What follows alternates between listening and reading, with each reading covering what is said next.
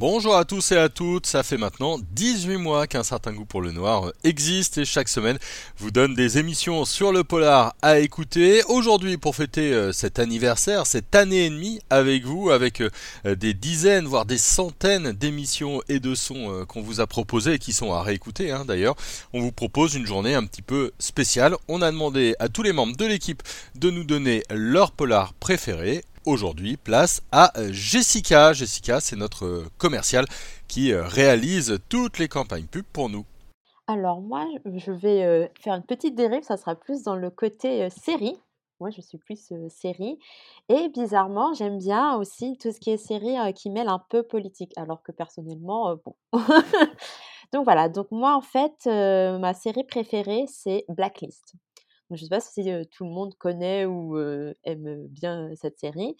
Et je, dis Blacklist, mais c'est dans mon top 3 de Blacklist, Mentalist et How to Get Away with Murder. C'est un peu des séries à la House of Cards, en fait. Et du coup, en fait, ce qui, m'a plu dans cette série, c'est le fait que, enfin, c'est surtout la façon dont ça a été tourné, le comment le suspense a été tourné. Donc, pour résumer un peu ce, que c'est Blacklist, c'est en fait un criminel recherché qui fait soudainement apparition au sein de l'agence du CBI, du FBI, et il va rencontrer une agente qui s'appelle Elizabeth Keane et va lui, enfin, va bouleverser sa vie parce qu'en fait, cette agente, elle a, elle recherche son père en fait qui est mort dans un incendie. Et elle va essayer de comprendre en quoi ce Raymond Reddington est lié à sa vie.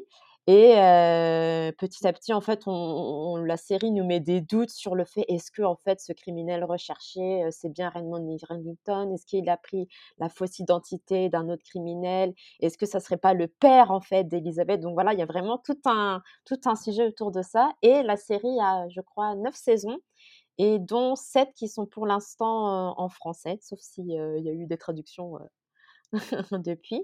Et moi, ce que j'ai, mmh, ce que j'ai aimé avec Blacklist, c'est, c'est surtout en fait l'attachement des personnages en fait. on voit toujours que la team FBI est, est, bien liée, que même des fois quand il y a des petits dérapages entre eux, bah, ils se ils cachent leurs affaires. même, même côté du personnage de Raymond Reddington, qui est un criminel, on s'attache beaucoup à lui. Je dirais même que c'est même mon personnage bizarrement préféré. Il a ce, ce, ce, côté, en fait, il est un peu, enfin, un peu vieillard, c'est-à-dire qu'à chaque fois, il fait des références littéraires.